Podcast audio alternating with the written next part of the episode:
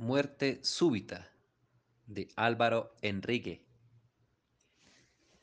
El 4 de octubre de 1599, a las 12 en punto del mediodía, se encuentran en las canchas de tenis públicas de la Plaza Navona en Roma dos duelistas singulares. Uno es un joven artista lombardo que ha descubierto que la forma de cambiar el arte de su tiempo no es reformando el contenido de sus cuadros, sino el método para pintarlos. Ha puesto la piedra de fundación del arte moderno. El otro es un poeta español, tal vez demasiado inteligente y sensible para su propio bien. Ambos llevan vidas disipadas hasta la molicie. En esa fecha, uno de ellos ya era un asesino en fuga. El otro lo sería pronto. Ambos están en la cancha para defender una idea del honor que ha dejado de tener sentido en un mundo repentinamente enorme, diverso e incomprensible. ¿Qué tendría que haber pasado para que Caravaggio y Quevedo jugaran una partida de tenis en su juventud? Muerte súbita se juega en tres sets, con cambio de cancha, en un mundo que por fin se había vuelto redondo como una pelota. Comienza cuando un mercenario francés roba las trenzas de la cabeza decapitada de Ana Bolena. O quizá cuando la Malinche se sienta a tejerle a Cortés el regalo de divorcio más tétrico de todos tiempos, un escapulario hecho con el pelo de Cuauhtémoc. Tal vez cuando el Papa Pío IV, padre de familia y aficionado al tenis, desata sin darse cuenta a los lobos de la persecución y llena de hogueras Europa y América, o cuando un artista nahua visita la cocina del Palacio Toledano de Carlos I montado en lo que le parece la máxima aportación europea a la cultura universal, unos zapatos. ¿Acaso en el momento en que un obispo michoacano lee Utopía de Tomás Moro y piensa que en lugar de una parodia es un manual de instrucciones?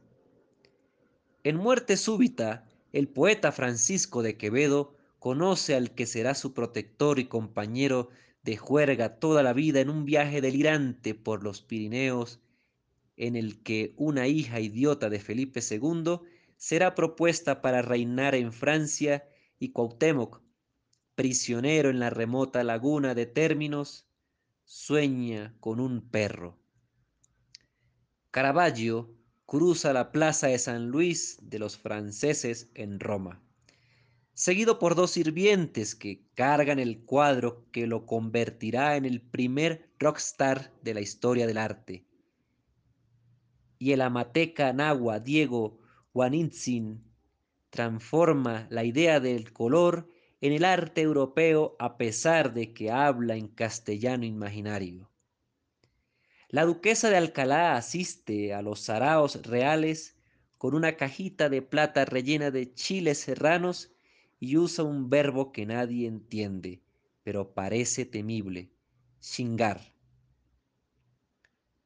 Muerte súbita se vale de todas las armas de la escritura literaria para dibujar un momento tan deslumbrante y atroz en la historia del mundo que solo puede ser representado mediante la más venerable y maltratada de las tecnologías, el artefacto cuya regla de oro es que no tiene reglas.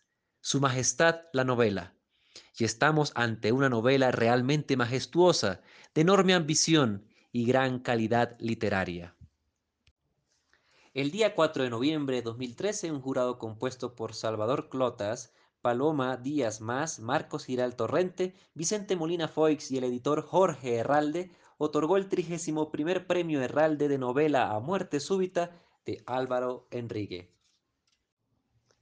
El registro escrito más antiguo de la palabra tenis no se refiere a los zapatos diseñados para hacer ejercicio, sino al deporte del que deriva el término y que fue, con el esgrima, su primo hermano, el primero que demandó un calzado particular para ser jugado.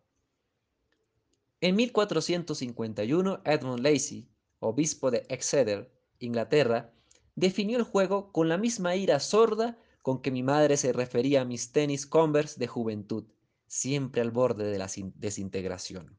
Atoludum pile vulgaritem tenis nucupadum. En el edicto de Lacey, la palabra tenis en vernáculo está asociada a frase con el olor ácido de los expedientes judiciales. Profanis colloquis et juramentis, vanis et sepsime, periuris illicitis, sepius rixas. En la colegiata de Santa María de Exeter, un grupo de novicios había estado utilizando la galería techada del claustro para jugar partidos contra los muchachos del pueblo. El tenis de entonces era mucho más violento y ruidoso que el nuestro. Unos atacaban, otros defendían. No había ni red ni líneas. Los puntos se ganaban con las uñas y a mordidas, clavando la bola en una buchaca. Como era un deporte inventado por monjes mediterráneos, tenía connotaciones salvíficas. Atacaban los ángeles, defendían los demonios. Era un asunto de muerte y ultratumba, la pelota como alegoría del espíritu que va y viene entre el bien y el mal intentando colarse al cielo, los mensajeros luciferinos atajándola, el alma desgarrada como mis tenis. El rijoso pintor barroco Michelangelo Merisi da Caravaggio, aficionadísimo al juego, vivió sus últimos años en el exilio por haber dejado a un contrincante atravesado a espada en una cancha de tenis. La calle en la que sucedió el crimen todavía se llama Villa de la Palacorda, calle de la red y la pelota, en memoria del incidente. Fue condenado a muerte por decapitación en Roma y pasó años viviendo a saltos de mata entre Nápoles, Sicilia y la isla de Malta. Pintaba entre comisión y comisión, aterradores cuadros sobre decapitaciones en los que él mismo era el modelo de las cabezas cortadas. Se los mandaba al Papa o a sus personeros como una entrega simbólica que provocara su indulto. Lo apuñaló luego a él mismo un sicario de los Caballeros de Malta a los 39 años, en la playa toscana de Porto Hércole aunque era un prodigio con la espada y el puñal como lo fue con los pinceles y las raquetas, la sífilis alucinatoria y el saturnismo le impidieron defenderse. Sepiu Rixas. Ya había sido indultado y se dirigía por fin de vuelta a Roma. Hace unos años asistí a una de las 300.000 ferias del libro que se organizan todas las semanas por todo el mundo hispano. Un crítico literario local me encontró tan intragable que no pudo resistirse a dedicarme una filípica. Como no tuvo el tiempo o la energía requerida para leer un libro y despedazarlo, publicó en su blog ¿Cómo se atreve a presentarse ante nosotros con los tenis en ese estado? Vanish et seposime periuris illicitis. Es normal que quienes se sienten dueños de cualquier género de autoridad se quejen del tenis, de nuestros tenis. Yo mismo suelo extender reclamos como cheques sin fondos sobre los adidas de mi hijo adolescente. Utilizamos los tenis hasta el punto en que llevarlos puestos en un día de lluvia se convierte en un suplicio. Las figuras llamadas a mandarlos odian porque son impermeables a sus designios. En la escena inicial de la comedia renacentista británica War Who, un sirviente llamado Quicksilver entra al escenario cubierto con una capa y calzado con zapatillas de talón, unas pantuflas con suela de lana gruesa, que son el primer antecedente de nuestros tenis. Su señor, preocupado por lo que ve como una señal de que el joven está a punto de hundirse en un mundo de truanes, apostadores y asesinos, le alza la capa. Llevaba al cinto una espada y una raqueta, otra figura de autoridad que descubre los defectos esenciales de alguien por culpa de su calzado deportivo, una madre, un crítico, un obispo, el jefe. Cuando desmejora la apariencia del calzado de piel y baqueta, Lo llevamos al zapatero para que le devuelva la novedad triste de una cara intervenida por el cirujano plástico. Los tenis son piezas únicas, no tienen remedio. Sus méritos están relacionados con las cicatrices que les dejaron nuestros malos pasos. Mi primer par de Converse tuvo una muerte súbita. Un día volví de la preparatoria y mi madre ya los había tirado. No creo que sea casualidad que, en México, para referirnos a la muerte de alguien, digamos que colgó los tenis, que salió con los tenis por delante. Somos solo nosotros mismos, estamos en proceso de descomposición. Jodidos. Usamos tenis. Vamos y venimos del mal al bien, de la felicidad a las responsabilidades, de los celos al sexo. El alma de un lado al otro de la cancha. Este es el saque. Primer parcial. Juego 1. Sintió el cuero de la bola entre el pulgar, el índice y el cordial de la mano izquierda. La rebotó contra el pavimento una, dos, tres veces, haciendo girar en el puño de la derecha el mango de la raqueta. Se dio tiempo para medir el espacio de la cancha. El brillo del sol del mediodía le parecía insoportable debido a la resaca. Respiró hondo. La partida de raqueta que estaba por desatar era de vida o muerte. Se limpió las perlas de sudor de la frente y volvió a girar la pelota entre los dedos de la mano izquierda. Era una bola rara, muy usada y recocida, un poco más chica de lo normal, indudablemente francesa por su solidez. Rebotaba de una manera más bien febril en comparación con las pelotas de aire españolas con las que estaba acostumbrado a jugar. Miró al piso y raspó con la punta del pie la línea de cal que marcaba el final de su lado de la cancha. Su pierna corta, que caer un poco antes de la raya, el factor sorpresa que lo hacía invencible con la espada y no tenía por qué no hacerlo jugando a la raqueta. Escuchó una carcajada de su oponente que esperaba el saque al otro lado de la cuerda. Alguno de los proxenetas que lo acompañaban había murmurado algo en italiano. Al menos uno de ellos le era familiar, un hombre de nariz prominente, barba roja y ojos tristes, el modelo que había representado el papel del santo recolector de impuestos en La vocación de San Mateo, que la iglesia de San Luigi dei Francesi presumía como su adquisición más reciente lanzó la bola al aire y gritó tenés. Sintió como se cimbraba la tripa de gato cuando la prendió con toda su alma. Su contrincante siguió la pelota con la mirada mientras volaba rumbo al techo de la galería. Pegó en una de sus esquinas. El español sonrió. Su primer saque tuvo veneno. Se volvió inalcanzable. El lombardo se había confiado, seguro como estaba de que un cojo no podía ser rival para él. El poeta comentó con esa voz rápida y aguda con que los castellanos perforan paredes y conciencias. Más vale cojo que marica. Nadie celebró su chiste del otro lado de la cancha. El duque, en cambio, lo miró desde su sitio en la galería techada de la banda con la sonrisa discreta de los grandes calaveras. Con el tiempo el juez de cancha del poeta llegó a ser el grande de España, a que le daba derecho su título, pero para el otoño de 1599 no había hecho nada más que dañarse el cuerpo, vulnerar el nombre de su casa, hundir a su mujer en el desasosiego y sacar de sus cabales a los privados del rey. Era un hombre chaparro y arrojado.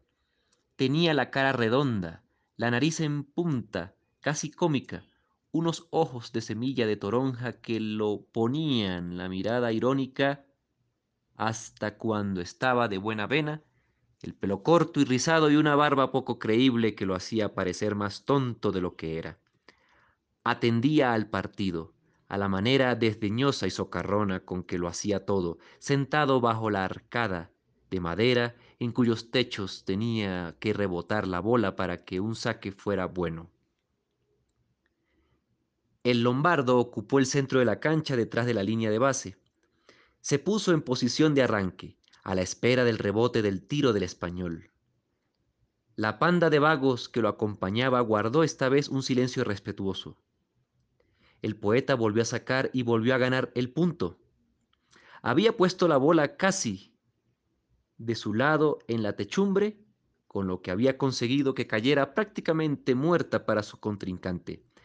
El duque gritó el marcador. 30 love, aunque lo que dijo fue love. Los italianos entendieron perfectamente. Más seguro de sí, el español se secó la palma de la mano derecha en los calzones. Giró la bola en la izquierda. Sudaba lo suficiente para cargarla de efecto sin necesidad de escupir en ella. No era el calor, sino la fiebre que aterriza en un purgatorio de escalofríos a los que bebieron de más y no se han repuesto. Movió el cuello en círculos, cerró los ojos, se limpió el morro con la manga. Apretó la bola. No era una pella normal. Tenía algo de irregular, como si más que una pelota fuera un talismán.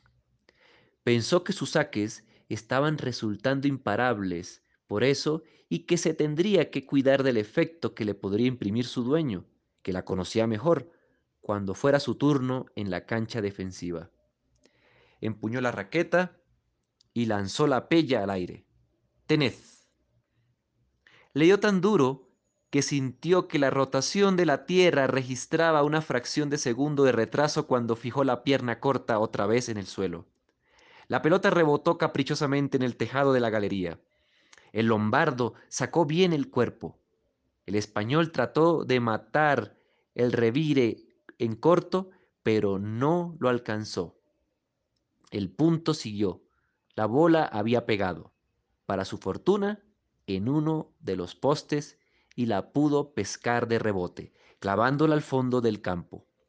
La solución había sido buena, pero la maniobra fue demasiado larga y la sorpresa era el único método que tenía para equilibrar la experiencia de su contrincante en el campo. El milanés no tuvo problema tirándose para atrás y clavando un drive que el poeta no tuvo modo de regresar. Treinta quince, gritó el duque. El único discreto entre los acompañantes del lombardo era su juez de cancha, un profesor de matemáticas silencioso y aventajado. Se metió al campo para marcar una cruz de tiza en el sitio en que la pelota había rebotado. Antes de hacer la marca, volteó a ver el balido del español. El duque afirmó con indiferencia afectada en su forma de alzar los hombros que la raya estaba bien puesta ahí. El poeta tardó en volver a su posición. Se había acercado a la galería aprovechando la lentitud con que el profesor de matemáticas marcaba el piso. Es buenísimo, le dijo el duque cuando lo tuvo cerca. Esa recta tú no la sacas ni en tu mejor día. El poeta infló los carrillos y sacó el aire con un bufido. No puedo perder, dijo. No puedes perder, confirmó su padrino. El siguiente punto fue largo y cerrado. El español se defendió pegado a la pared, sacando bolas como si lo que lo atacara fuera un ejército. Achica, achica, le gritaba el duque cada tanto, pero la potencia de su enemigo lo volvía a echar atrás cada que conseguía adelantar algo. En un momento límite tuvo que contener un drive dándole la espalda a su contrincante, una jugada vistosa pero poco práctica. El lombardo prendió la pelota en corto y volvió a acribillar la pared. La bola pegó cerquísima en la buchaca. Si hubiera entrado, el juego habría sido para el artista automáticamente. Treinta iguales, gritó el duque. Paritá, confirmó el profesor. El poeta hizo un despeje que pegó en el filo de la galería, dentro e inalcanzable. Cuarenta y cinco, treinta. Ventaja, gritó el noble español. El matemático confirmó serenamente. El siguiente punto se disputó con más inteligencia que fuerza. El poeta no se dejó arrinconar y finalmente pudo forzar al artista a jugar una esquina. En la primera bola corta lo eliminó. Juego, gritó el duque. Cache per España, gritó el profesor. Regla. Raqueta. Juego como el de la pelota.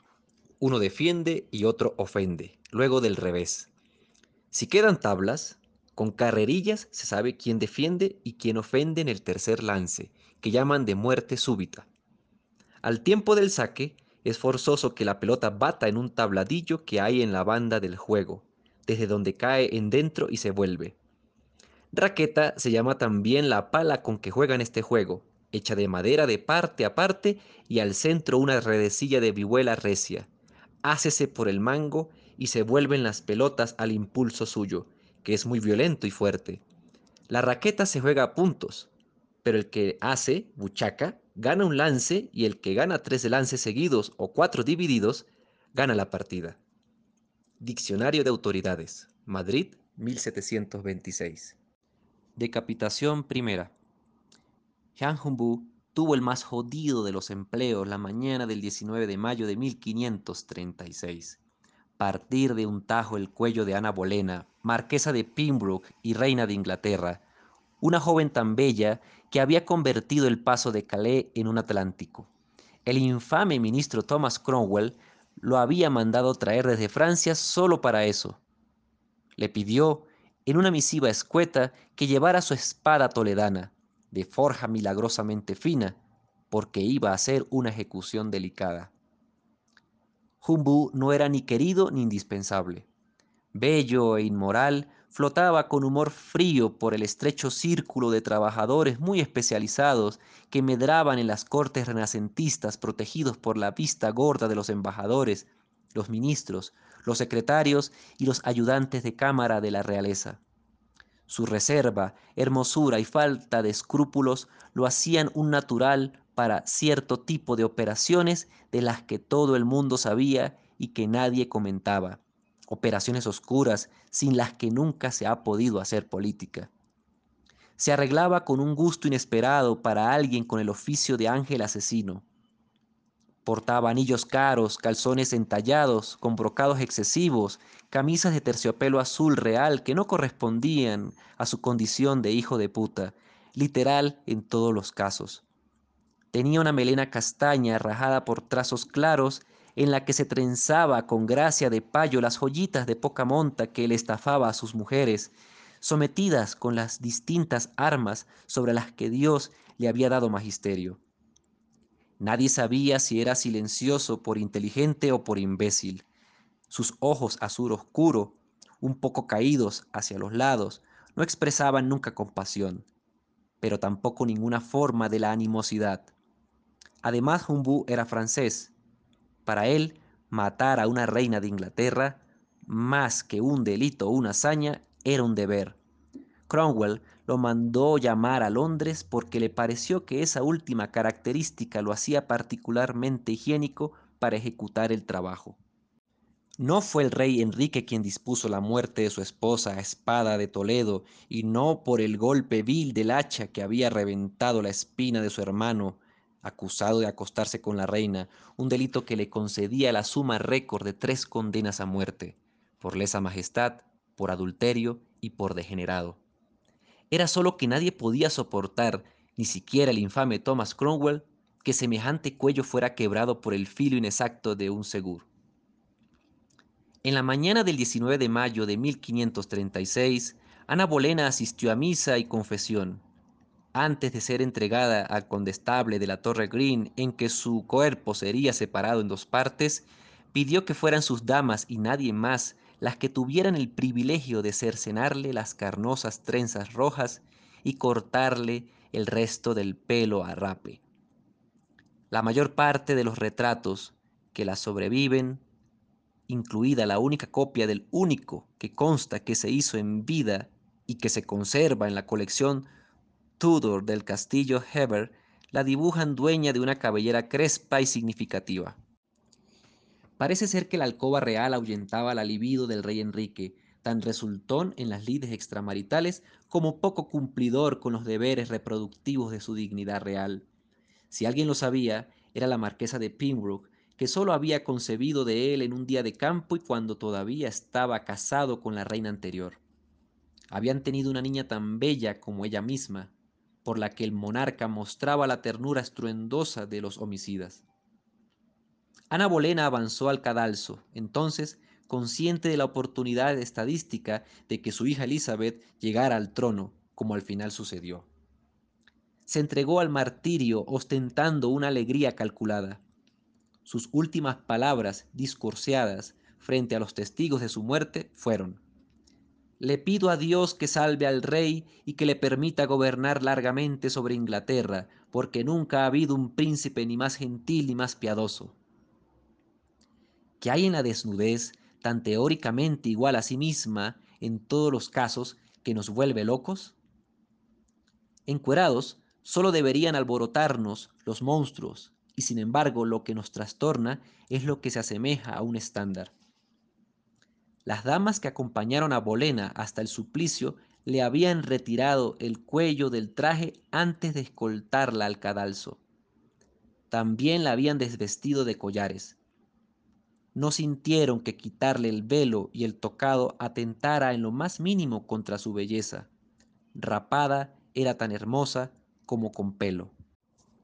El brillo azulado de su cuello, temblando a la espera del golpe, produjo una impresión emotiva en Jumbú.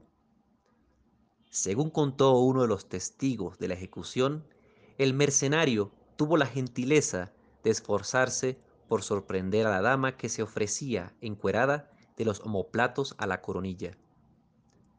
Ya con el fierro bien alto y listo para ensañarse con el cuello de la reina, preguntó con descuido, ¿Alguien ha visto mi espada? La mujer sacudió los hombros, tal vez aliviada de que alguna casualidad pudiera salvarla. Cerró los ojos. Sus vértebras, el cartílago, los tejidos esponjosos de su tráquea y faringe produjeron, al separarse, el elegante chasquido del corcho al ser liberado de una botella de vino. Jan Humbu declinó el bolso con monedas de plata que Thomas Cromwell le tendió cuando terminó el trabajo, refiriéndose a toda la concurrencia, pero mirando a los ojos del hombre que había intrigado hasta destronar a la reina, dijo que había aceptado hacer lo que había hecho para evitarle a una dama la asquerosidad de morir por el fierro de un verdugo. Hizo una reverencia oblicua en dirección a los ministros y pastores que presenciaron la decapitación y se regresó de ahí mismo, a todo galope, a Dover. Desde temprano, el condestable había empacado en las alforjas de su caballo las trenzas rotundas de la reina de Inglaterra. Era aficionado al tenis y esa paga le parecía suficiente. El pelo de los ajusticiados en el cadalso tenía propiedades excepcionales que lo cotizaban entre los fabricantes de bolas de París a precios estratosféricos. Más si era de mujer, más si era rojo, inimaginablemente si era de una reina en funciones. Las trenzas de Ana Bolena produjeron un total de cuatro bolas que fueron, por mucho, los aparejos deportivos más lujosos del Renacimiento. Sobre la nobleza del juego de raqueta. Primero es de ver cómo el juego de raqueta ha sido ordenado para un excelente y racional fin.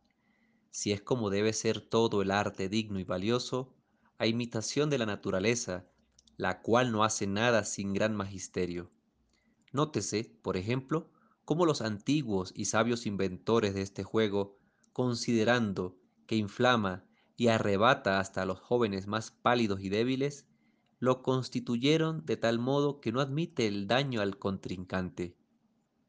Como se explicará más adelante, la pella nunca se golpea mientras va en el aire, sino hasta que ha botado en la tierra, imposibilitando la conmoción de quien recibe. Del mismo modo, el jugador que replica espera al bote en tierra para que el punto que pretende obtener sea válido.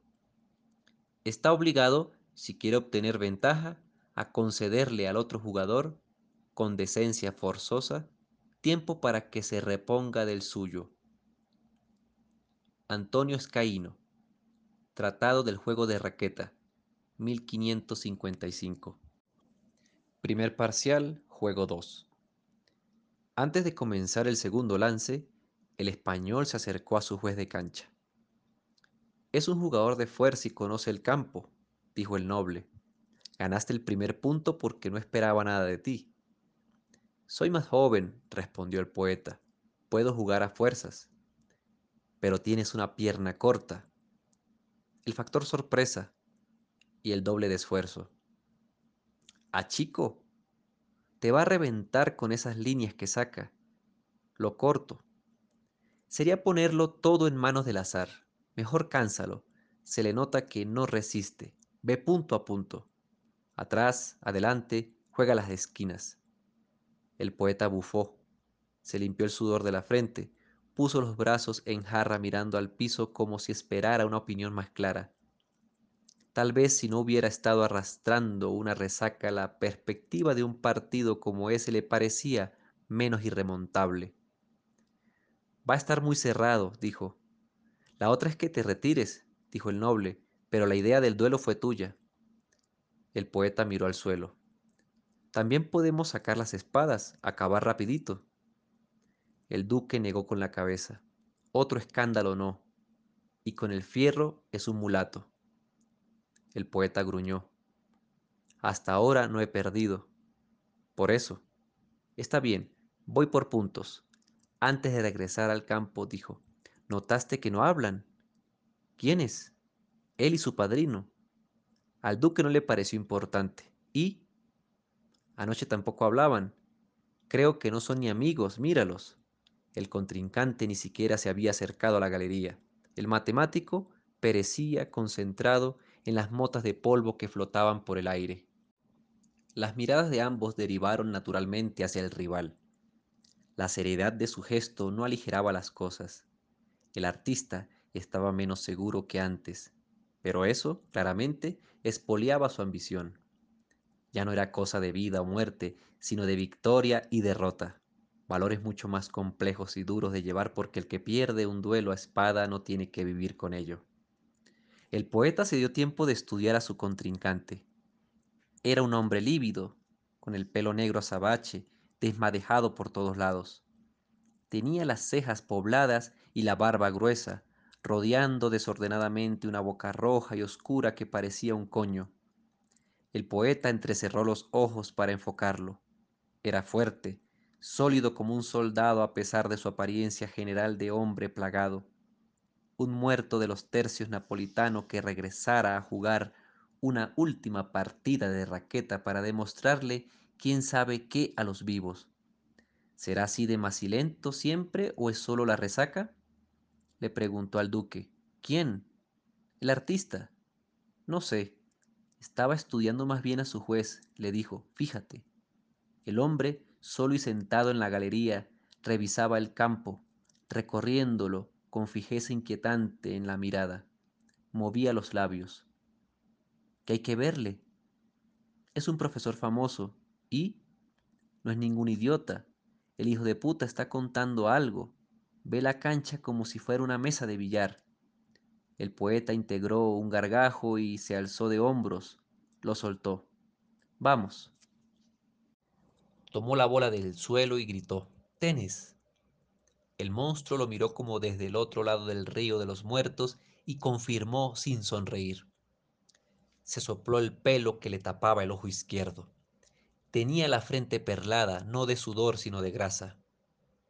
Ya plantado en la línea de saque, el español notó que su contrincante y su juez de cancha sí se comunicaban. El profesor elaboraba secuencias de números con los dedos, orientando sus puntas a veces hacia arriba, a veces hacia abajo, a veces hacia su propio cuerpo. Le señaló el ejercicio a su propio juez, apuntando a los italianos con la raqueta. El duque apretó la mandíbula, inquieto. Rebotó la pelota en la raya. La lanzó al aire. Tenis. El saque fue mediocre y el retorno salvaje. El artista tomó la pelota de aire y la acomodó, con una fuerza de animal, justo en la cara del poeta, que por más que trató de protegerse, recibió el impacto entre el cuello y la mejilla. Quindici amore, gritó el profesor clínicamente, con una voz aguda como de vendedor de mercado, pero sin asomo de sorna. El poeta, adolorido por el pelotazo, agachó la cabeza. La alzó con cuidado para no marearse y, sobándose, miró a su contrincante en busca de una explicación. Nunca había visto nada así. El artista juntó las manos en torno al mango de su raqueta como si rezara. Con el gesto se disculpaba y asumía que había perdido el punto por faltar a la regla de caballerosidad. El duque alzó la piel que ocupaba en su cara el sitio en el que van las cejas de todos los demás. El poeta se apretó la sien entre el dedo, corazón y el pulgar, luego recogió la pelota y, sin sobarse, regresó a la línea de servicio.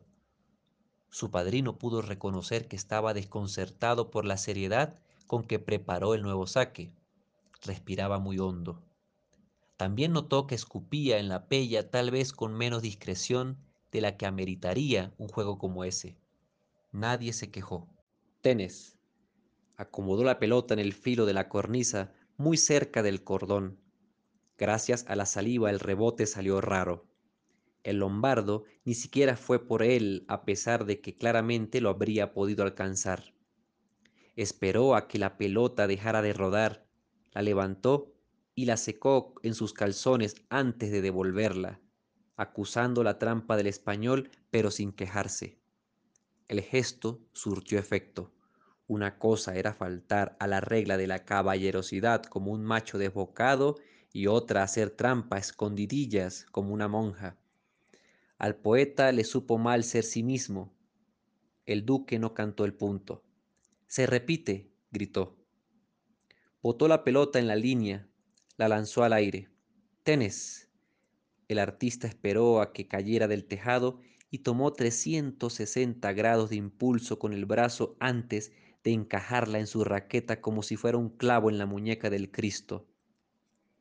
La pella fue otra vez directa a la cara del poeta que la recibió en la coronilla gracias a que había alcanzado a encorvarse un poco. Trenta amore, gritó el profesor.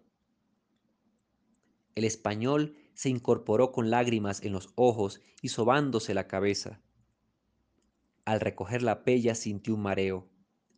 Se acuclilló y se sobó la nuca. Ni siquiera quería mirar hacia el otro lado de la cancha. Una sonrisa de cualquiera de las bestias que acompañaba a su contrincante y corría por su espalda. ¿Qué es esto? le preguntó con un tono opaco al duque mientras se incorporaba. Estás ganando el juego, macho, sigue. ¿Qué hago?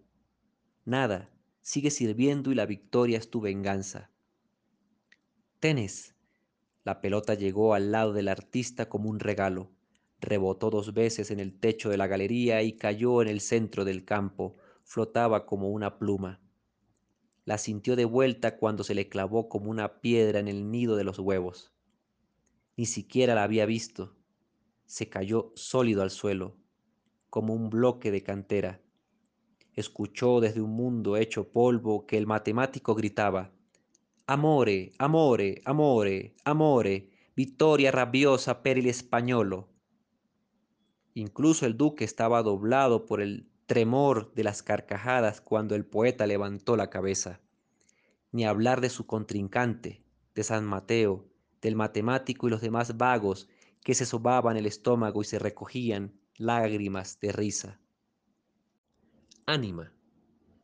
El enciclopedista francés François de Grassot, autor de varios manuales para la fabricación de objetos suntuarios como pelucas, ropa interior o artículos deportivos, artes triviales anotó él mismo en la segunda edición de su arte de hacer raquetas, todavía reconocía en el año de 1767 dos tipos de bolas de tenis, las pelotas propiamente dichas, hechas de borra e hilo y cubiertas por tela blanca cocida, y las itoff, que en español eran llamadas pelgas hasta bien entrado el siglo XVII, hechas de grumos de manteca, harina y pelo. Las pellas cubiertas por piel de carnero cocida a la escocesa, se parecían a nuestras pelotas de béisbol. con la sutura expuesta. Mientras las bolas de tela eran utilizadas solo en canchas interiores de duela o azulejo y tendían a desmembrarse después de tres o cuatro encuentros, las pellas podían reutilizarse por años sin perder su agilidad y violencia. Estaban hechas para rebotar en las baldosas y techos de los claustros y la arcilla desigual de las plazas en las que se jugaba al tenis por dinero. Durante la tercera década del siglo XX, el equipo de restauración encargado de remozar los techos del salón principal del Palacio de Westminster encontró entre las traves dos pellas que datan indiscutiblemente del siglo XVI. Están intactas. El análisis genético del pelo que las compone no arrojó resultados que lo asociaran por ninguna vía con la familia Bolena. Es natural, se pueden decir muchas cosas terribles del rey Enrique VIII, pero no que tuviera mal gusto. Consta que nunca compró ni aceptó como regalo ninguna de las pellas de las que sería extrañamente viudo. El manual iluminista de François de Rassot ya no contiene las instrucciones para hacer bolas de pelo humano. Tal vez ni siquiera supiera él mismo que, durante el Renacimiento y el Barroco, ese material era moneda corriente en las canchas exteriores en que se jugaba raqueta de apuestas. Tampoco parece que Garzó, hombre práctico y educador sincero, fuera buen lector de literatura en Much Ado About Nothing, Benedict. El soltero irremedible tiene tanto pelo que, según Shakespeare, ha llenado varias bolas de tenis con las barbas.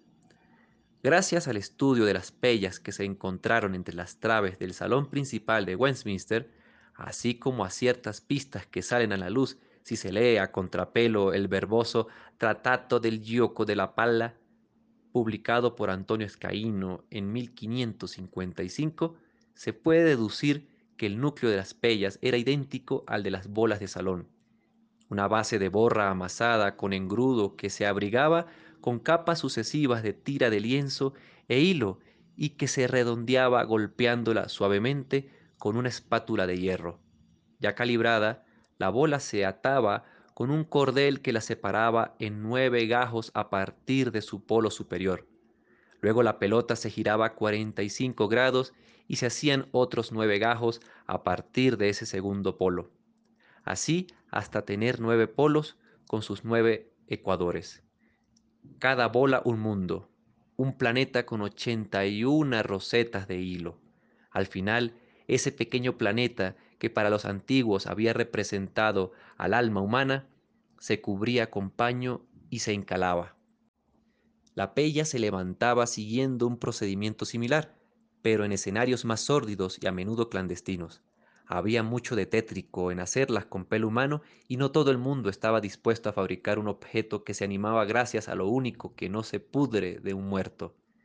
En lugar de las tiras de lienzo, se tendían sobre el núcleo coletas de pelo apretadas con manteca y harina. Eran pelotas más ligeras, menos tersas, rebotaban como demonios. Probablemente sea por el alma de materia humana de las pellas por lo que, durante el Renacimiento y el Barroco, se las asoció en la Europa católica y la América en proceso de conquista con actividades demoníacas. Las pellas de Bolena. Apenas desembarcado en Franciscópolis, Así de ridículamente se llamó el puerto de Le hasta la muerte del rey Francisco I de Francia, Jean Humbu dejó correr el rumor de que era propietario de las trenzas crepusculares de Ana Bolena y que haría con ellas las pelotas de tenis que le permitirían finalmente acceder a las canchas cerradas en que los nobles sudaban una camisa por juego, cinco por parcial y quince por partida.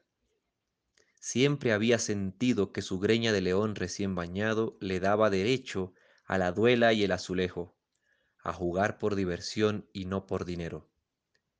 Para el día en que el maestro bolero le entregó las cuatro pellas más cargadas de sortilegio de toda la historia de Europa, ya se le había acercado una multitud de compradores que ofrecían precios fuera de toda proporción con la talla de su tesoro, cien vacas, una villa en Provenza, dos africanos y seis caballos. Declinó todas las invitaciones a conversar, salvo la de Philippe Chauveau, ministro del rey. Llevó a esa negociación solo la cuarta pelota, un poco más estrecha que las demás y que desde el principio había decidido conservar para sí como un amuleto. La llevó envuelta en un lienzo de seda en el fondo de su bolso, que cosió, para mayor seguridad, al interior de su capa. Chabot lo recibió en su recámara mientras lo vestían. No era la primera vez que se encontraban, pero lo que los juntaba era más grato. Jean Humbu había preparado para la ocasión un breve discurso que no prescindía de su meliflua retórica de criminal con ojos bonitos e iba de la súplica al chantaje.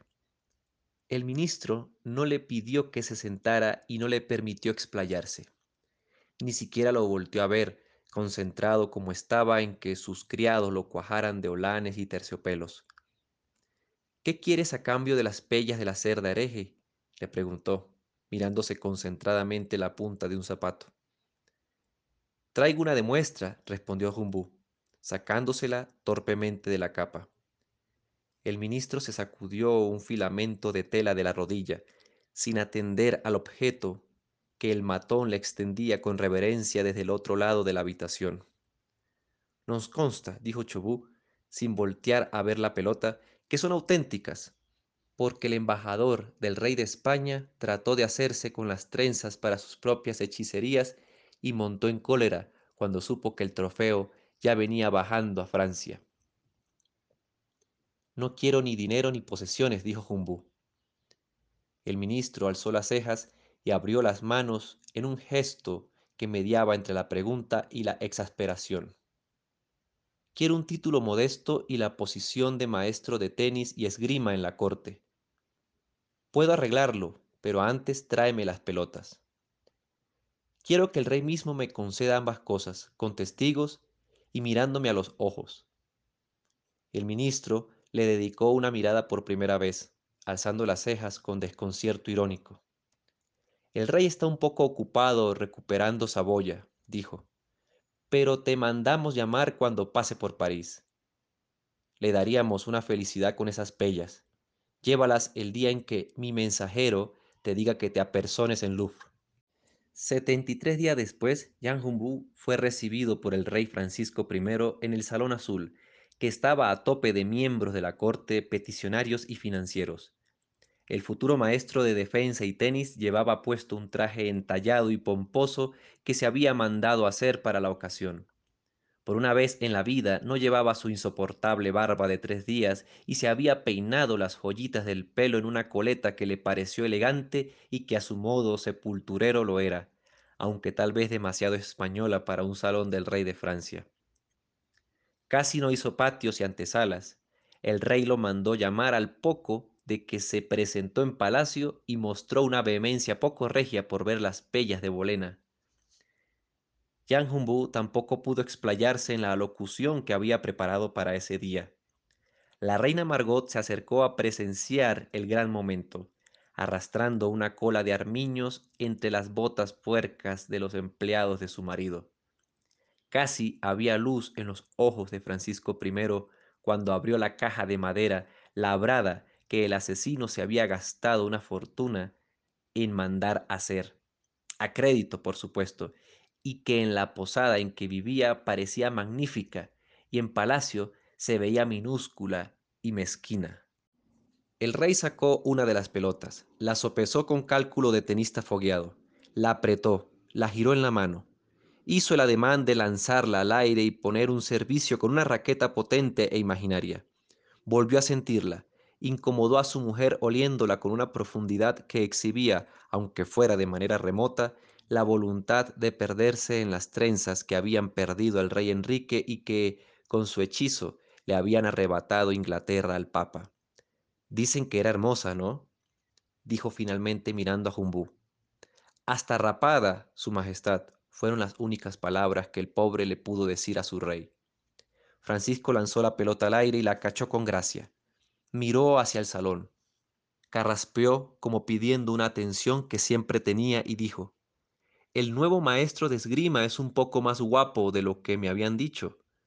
También va a enseñar tenis en la corte, así que cuiden a sus hijas. El hálito de la risa bien educada se movió como una ola por el salón azul. Concédasele, lo que nos ha pedido, dijo el rey mirándolo a los ojos, con privilegios para toda la vida, hemos dicho. Mudando mundo y tierra. El 4 de octubre de 1599 fue un día soleado en Roma. No consta que Francisco de Quevedo haya estado ese día ahí, pero tampoco que estuviera en ningún otro lado. Es un hecho que no ocupó la silla 58 en la ceremonia solemne de entrega del grado de bachiller de arte en la Universidad de Alcalá de Henares, donde definitivamente tendría que haber estado.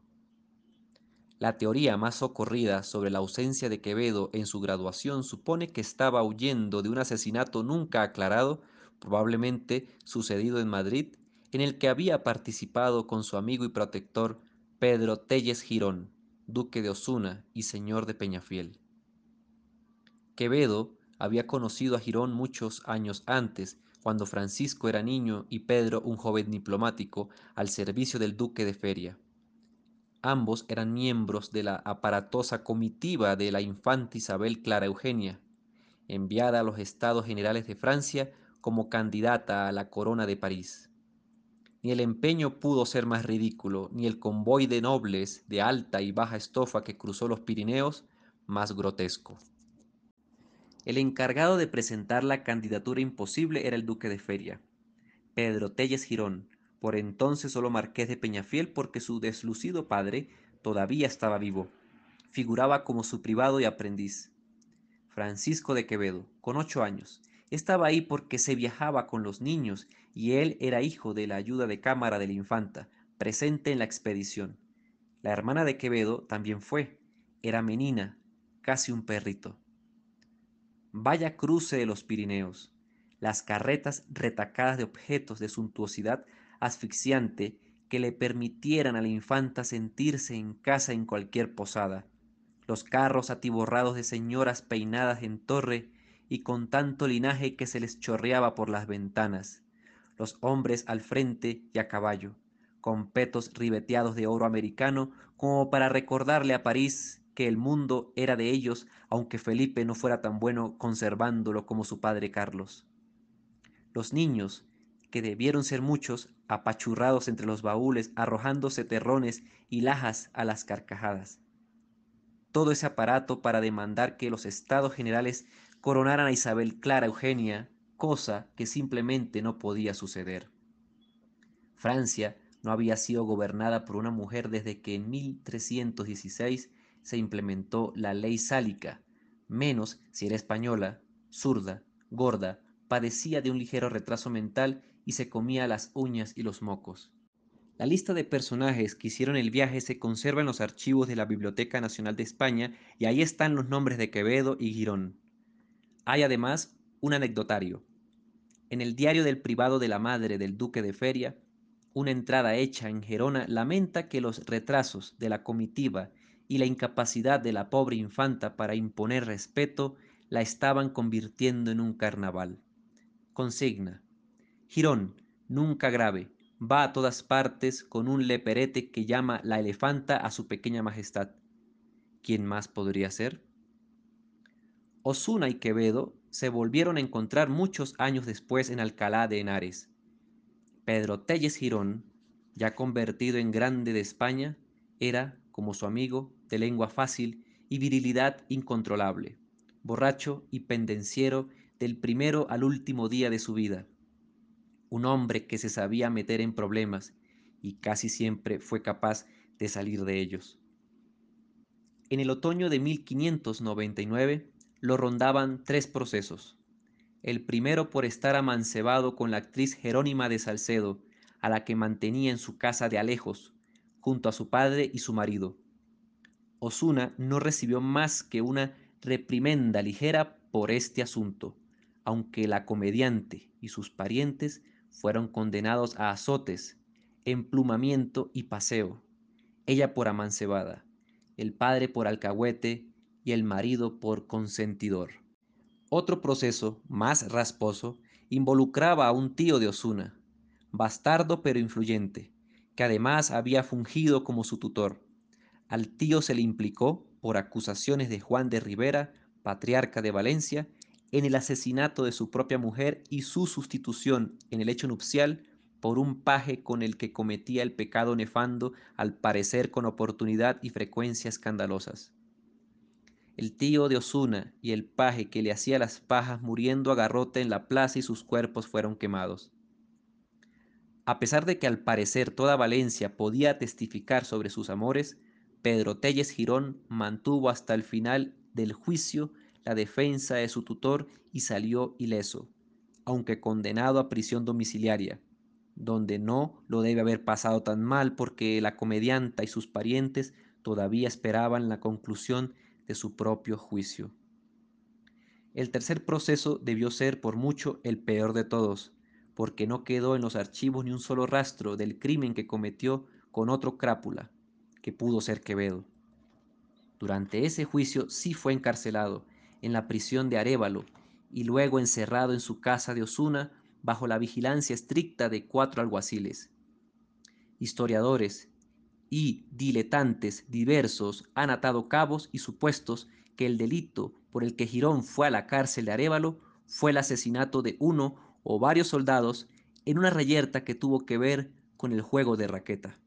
Dice el historiador Cabrera de Córdoba, en su relación de las cosas sucedidas en la corte de España, que el 6 de agosto de 1599, estando bajo arresto domiciliario, Osuna pidió licencia para ir a Madrid a besar la mano del rey y, habiéndosela dado, se ha servido de ella para ir a Sevilla y dicen que hasta a Nápoles a darse sus gustos.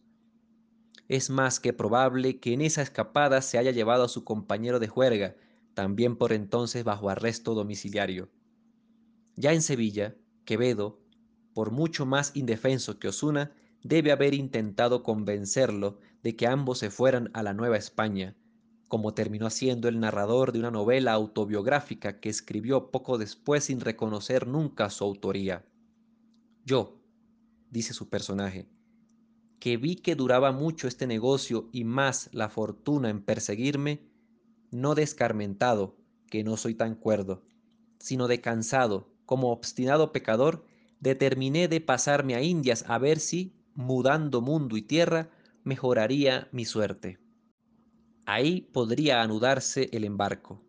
Es muy probable que fueran al sur de Italia, que formaba parte de la intimidad del imperio sin estar tan a la mano de los alguaciles de Felipe III. El virrey de Nápoles y las dos Sicilias era en ese momento el duque de Lerma, pariente cercano de Osuna y protector de la familia de Quevedo, al final, y eso sí consta en toda clase de documentos, fue la mujer del virrey de Nápoles, duquesa de Lerma, quien terminó consiguiéndole al joven Francisco un indulto real que le permitió eventualmente graduarse del bachillerato y volver a las aulas para doctorarse en jurisprudencia y gramática. A Osuna ni siquiera hubo necesidad de indultarlo en los países en que se habla español nunca le pasa nada a los dueños de grandes apellidos, a menos que se metan con gente de apellidos más grandes que los suyos. No era el caso de los pobres soldados degollados. Ni el duque ni el poeta eran gente que se quedara quieta. Protegidos por el virrey de Nápoles, habrán viajado por Italia.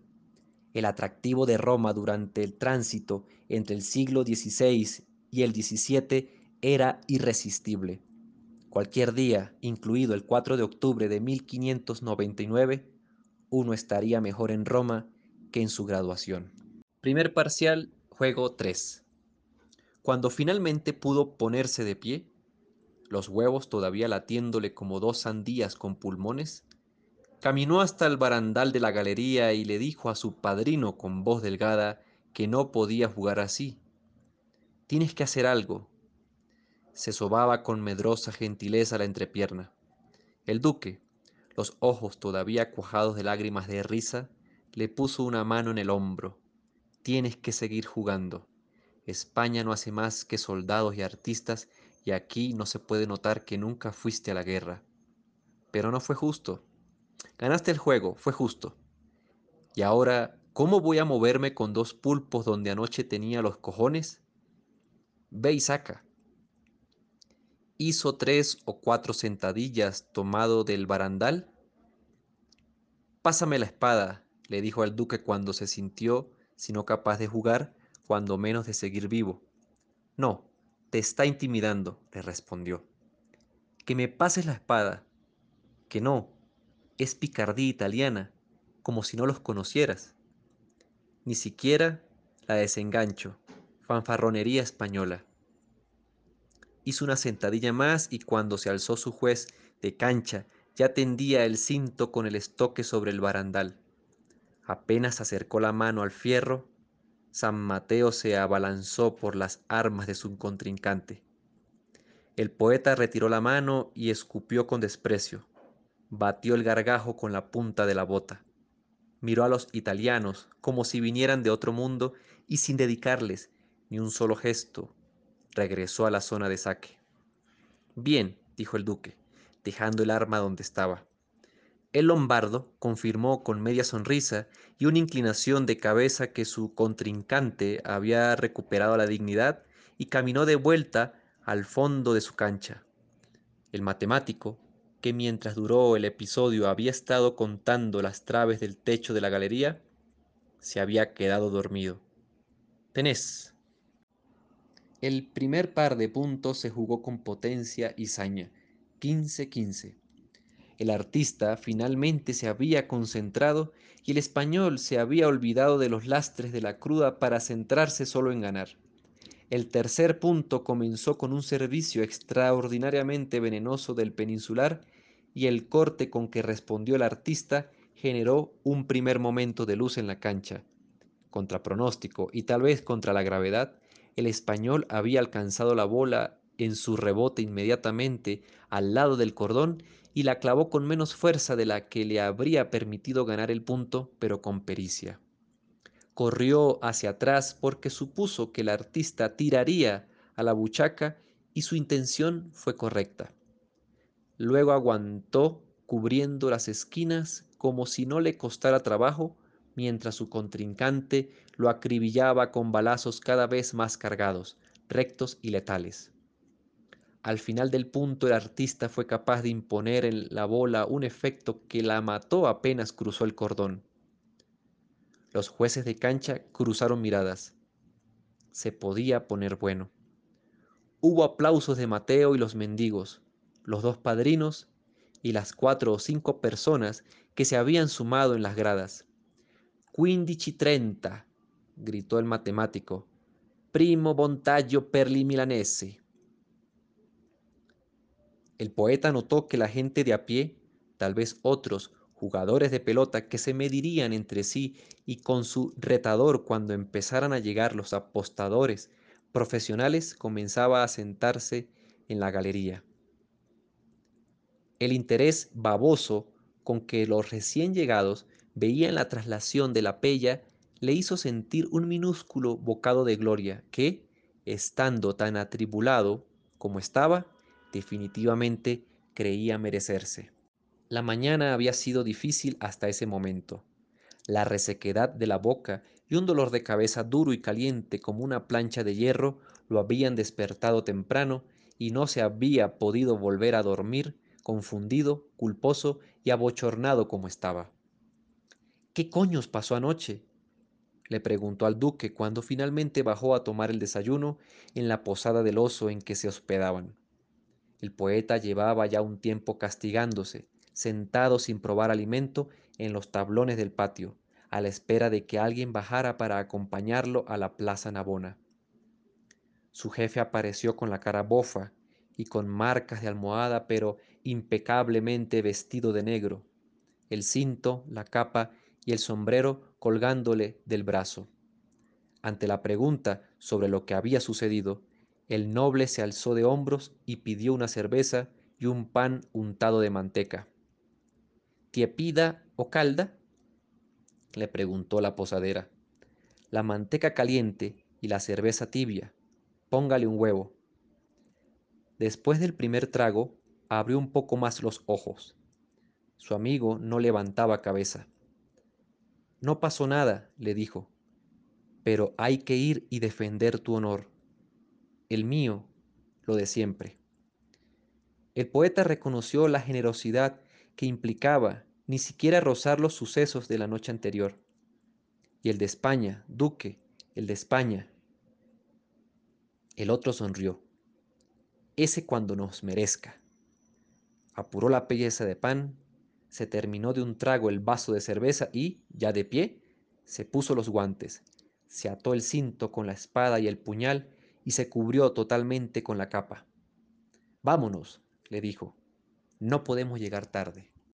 Como ya terminaba la mañana, la salida de atrás del patio estaba abierta y solo los separaba de la calle la puerta de dos alas de ida y vuelta. El duque se puso el sombrero, abrió una de las portezuelas y asomó la cabeza para revisar el tránsito de gente antes de pisar el empedrado. El pomo de la espada a la mano, los dedos rodeándolo nerviosamente. Salió. Ya afuera, volvió a revisar las esquinas y dijo, limpio y claro. De todos modos, esperó al poeta, que apenas tenía cabeza para colgarse su propio cinto, sin despegar el puño de su arma. Tenés, a pesar de las complicaciones que supuso el servicio rodadito por el tejado, el lombardo lo levantó lo suficiente para que alzara el cordón, aunque sin ningún veneno. Un golpe de supervivencia que además lo dejó sin equilibrio. El español martilló. Treinta, treinta. Los siguientes dos puntos fueron largos y emocionantes. Se sumaron muchos curiosos, Deuche, gritó el matemático cuando empataron a cuarenta. Al poeta le convenía un juego cerrado, parejo. Llevar a iguales al artista implicaba alargar sus esfuerzos, obligarlo al desgaste. Un partido tortuoso y simétrico para un día inclemente en el que todo se jugaba en parejas. Por la mañana el poeta y el duque habían caminado a la plaza como dos alguaciles siameses. Los dos iban cubiertos con capas y sombreros, los hombros juntos y con el brazo derecho cruzado por el frente del cuerpo. Defensa española, el puño apretando visiblemente el pomo de la espada. La gente que empezaba a salir a la calle para hacer los últimos mandados antes del almuerzo los dejaba pasar. No estaban nada lejos de la cancha, así que hicieron el camino sin ningún incidente. Cuando el circo de la Plaza Navona se abrió frente a sus miradas nerviosas, San Mateo y otros patanes ya estaban conversando junto a una de las galerías de madera en forma de L que demarcaban las canchas que el municipio había puesto para que la plebe fortaleciera el cuerpo y templara el espíritu, en caso de que lo tuviera, jugando al juego de moda en la ciudad. Avanzaron, todavía en guardia y sin sentirse ridículos por ello, hasta la cancha. Ya ahí se separaron. El duque oteó el obelisco de Domitiano, que por entonces todavía funcionaba como reloj de sol. Ya casi son las doce, dijo. Los italianos, perfectamente relajados, se quitaron los sombreros al verlos acomodarse en la galería. Se acercaron todos a saludarle de mano, aunque los españoles llevaban espadas el Papa le tenía prohibidas las armas a los ciudadanos de Roma? No solo fueron cordiales todos con todos, sino hasta cariñosos, a la manera en que lo son los desconocidos que sobrevivieron a una borrachera. Hubo abrazos, los más fuertes del duque, para contar puñales debajo de las capas. El contrincante y su ministro aparecieron por el lado contrario de la plaza un poco después. El matemático, que aunque no era viejo, lo parecía, Iba vestido formalmente, como el poeta y el duque, pero con el ropón y el bonete azules de los profesores. Cargaba el estuche de cuero en que se guardaban los implementos del duelo. El artista, víctima de una moda tal vez demasiado personal, no llevaba medias, sino unos calzones negros, largos y entallados, de manta muy recia. Le cubrían hasta el tacón de las botas. Traía una camisa también negra, sin cuello, prisionera de un chaleco de cuero del mismo color. Su capa, de corte español, era negra y estaba muy usada. Se cubría la cabeza con un sombrero de alas cortas, sin pluma ni broche. Llevaba espada. Su trabajo al servicio de un obispo se lo permitía, aunque fuera local. Por un momento pareció que el español terminaría por remontar el juego y se haría con el parcial. Fue ofensivo y cubrió el interno de la cancha como si hubiera sido más largo de lo que realmente era. Cuando no cortaba el regreso, reviraba las bolas después del bote en el muro. A la tercera ocasión en que se fueron a iguales, ventaja para el poeta adentro, el duque notó con gusto que, al otro lado de la cancha, alguno de los recién llegados había puesto los cuatro cuartos que correspondían a los cuatro puntos en pleito en el lado del servicio. Lo notó cuando Mateo y sus mendigos, que hasta ese momento habían resistido la tentación de apostar, juntaron monedas para ponerlas del lado del artista.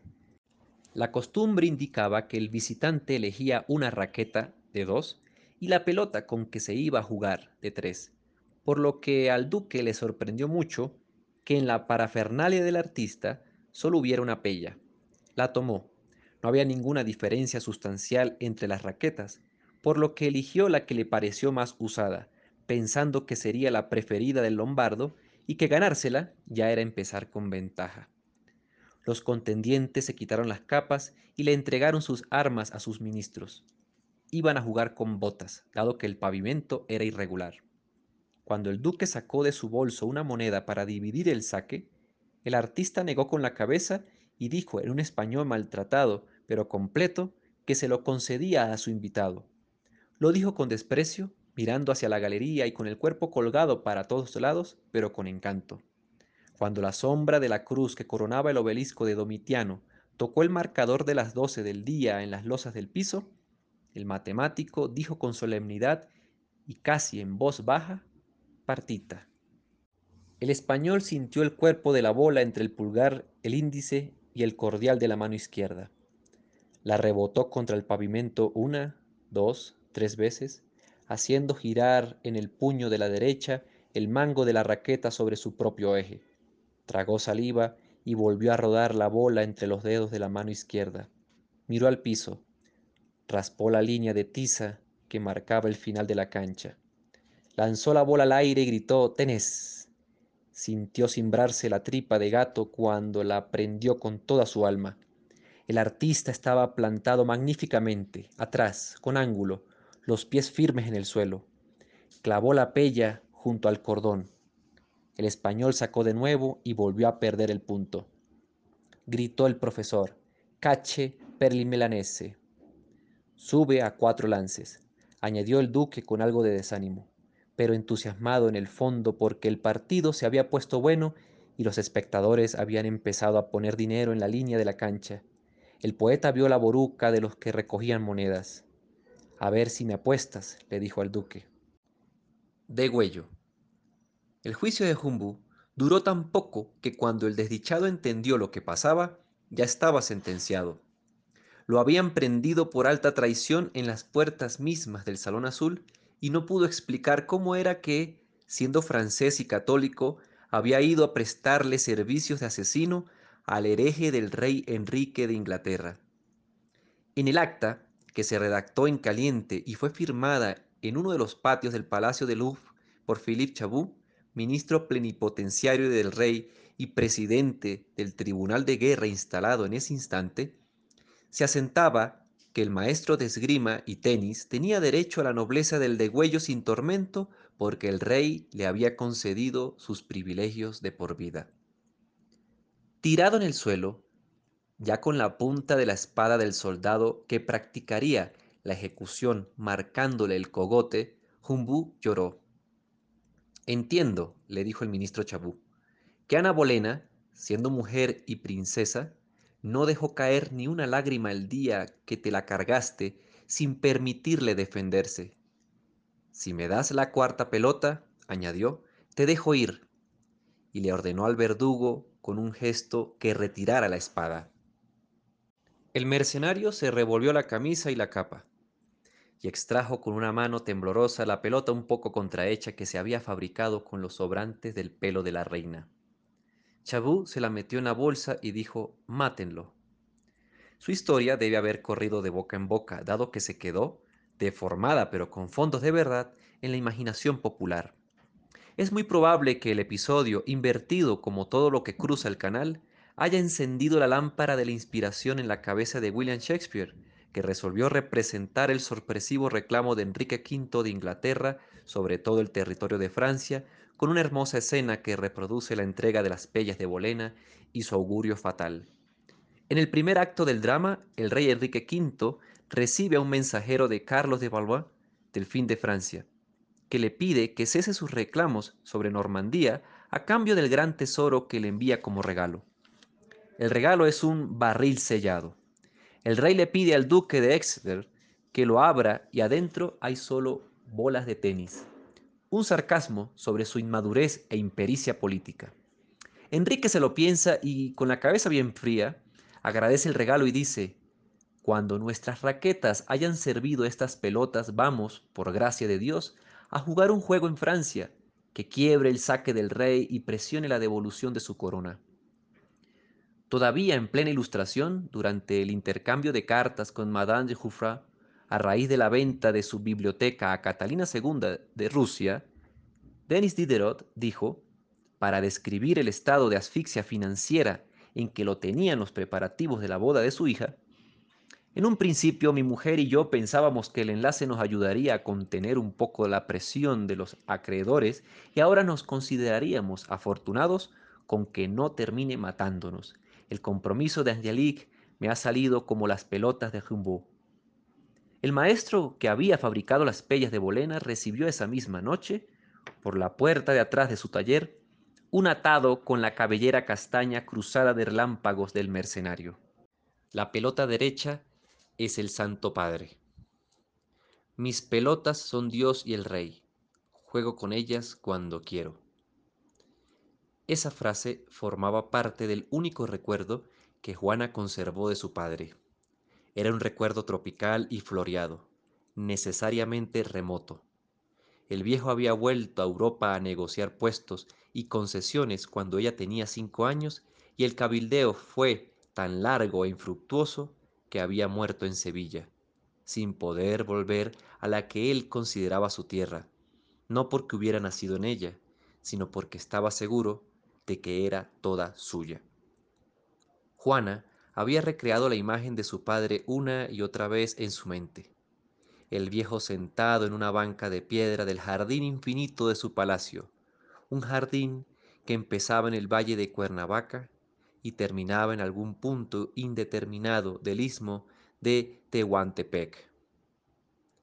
Su padre aparecía en el recuerdo con el pelo ya gris y tronchado, pero aún dueño del ánimo correoso y altanero de los que han tenido autoridad y la han usado sin pena. Era un viejo guapo y obstinado, las cejas cerradas en un rictus de concentración casi iluminada, la barba un poco sucia pero atendida. Se rascaba la cabeza mientras escuchaba a un interlocutor al que Juana ya no podía centrar. Las uñas decaídas entrando y saliendo de la selva gris de su greña. Le decía a su subalterno, mis pelotas son Dios y el rey, juego con ellas cuando quiero. Y hacía un gesto minúsculo con la mano derecha como si se espantara una mosca. Entonces se volteaba a mirarla a ella, que estaría en otra de las bancas de piedra del jardín. Se recordaba sintiendo algo entre la adoración y el miedo ante la seriedad de esa frente que había dictado sentencias de muerte innumerables con un movimiento de cejas. El viejo inflaba los cachetes, hacía un visco. Ella se carcajeaba, tal vez nerviosamente. Entonces él se levantaba con algo de trabajo y le tendía una mano. Vamos al huerto, le decía.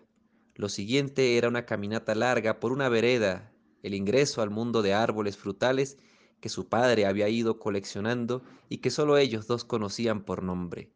El momento en que la montaba en sus hombros y le iba preguntando cómo se llamaba cada uno en náhuatl, en español, en chontal.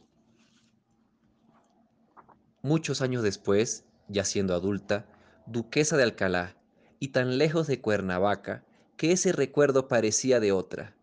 Le preguntó a su madre sobre la precisión e imprecisión de la frase que estaba segura de haberle escuchado a su padre. Tuvieron esa conversación cuando ya estaba embarazada de Catalina, su hija mayor. Las dos mujeres estaban sentadas bordando en el senador de la villa del Palacio de San Andrés de los adelantados de Sevilla. Las esclavas y las damas atentas, la luz anaranjada del norte colándose por las ventanas a las que les habían mandado quitar las celosías para que Sevilla se pareciera un poco a Cuernavaca. La viuda confirmó que la frase sobre Dios y el rey era una de las sentencias insignia de su marido y le contó que solía decirla cuando alguno de sus hombres o algún cura se atrevían a opinar que tal vez lo que estaba haciendo fuera incorrecto o indigno de un cristiano. Pero lo mejor, completó su madre, era la segunda parte de la frase. La pelota derecha es el Santo Padre y la izquierda el Sacro Emperador Carlos I. Era un viejo cabrón tu papá, dijo en agua para regocijo de las damas que se había traído de Cuernavaca. Juana no recordaba esa segunda parte que su madre enunciaba a carcajadas. La vieja pensó un poco y le dijo que la cláusula juego con ellas cuando quiero la había agregado ella, pensando que su padre se refería a las pellas con que solía jugar pelota vasca con otros veteranos de guerra. ¿Y lo extrañas? preguntó Juana tocándose la barriga en la que ya chapoteaba Catalina, la niña que con los años se casaría con Pedro Telles Girón, duque de Osuna. ¿A quién? A papá. Ya me tocó viejo y rico, cuando el pobrecito se sentía un noble de verdad y trataba de comportarse como un caballero. Soltó otra risa un poco histérica para decir, era un lobo con bonete pero te gustaba. La viuda peló los ojos y dejó caer el bordado en su regazo para acentuar el dramatismo de la frase que seguía. ¿A quién no le iba a gustar? Era Hernán Cortés. Se los chingó a todos. Supervivencia. De Teresa Ariño, tarino arroba anagrama ed.es, 12 junio 2013, para Álvaro. Asunto segundas. Álvaro, ahí te van los archivos. Uno con las correcciones, pocas, y dos o tres dudas. Otro sin correcciones para hacer búsquedas. De momento lleva el último título a mano. Lástima, al subtítulo solo le sobra una sílaba. Ahora la pelota está en tu tejado, ya dirás. Besos y seguimos. Teresa. Primer parcial, juego 4. El lombardo comenzó imparable pero se distrajo. Ya iba a los 30 cuando Marta y Magdalena aparecieron en la cancha, recién almorzadas y vestidas como lo que eran, putas. El español estaba adentro del partido que no acusó recibo de la llegada de las mujeres. Su juez de cancha, en cambio, perdió un instante la mirada en ellas porque le parecieron familiares y porque se caían de buenas, a pesar de que la rivalidad deportiva separaba como un abismo a italianos y españoles en la pista de tenis, Osuna estaba sentado casi hombro con hombro junto al juez de Lombardo, por lo que casi podía oler a las mujeres. Sin despegar la vista de las faldas que le urgían, el duque recorrió las imágenes que le quedaban de la noche anterior en la memoria. Esas dos no habían estado ni en el burdel ni en la taberna. Se tardó en dar con el sitio en que las vio. Un cuadro que tuvo tiempo para contemplar mientras hacían una antesala interminable en la casa de un banquero. Las putas figuraban en la pintura como modelos de Marta y su prima Magdalena. Dio con la imagen porque reconoció en la cara de Marta un defecto harto seductor, una mancha de piel grande como un continente en su barbilla, que el pintor había transmitido intacto al cuadro. Incluso lo habían conversado. ¿A quién se le podía ocurrir poner en una pintura a una santa infecciosa? El poeta le hizo notar que Magdalena, representada por una modelo notablemente hermosa y con mucho carácter, sostenía el espejo de la vanidad con una mano que tenía un dedo chueco. El mundo del revés, dijo.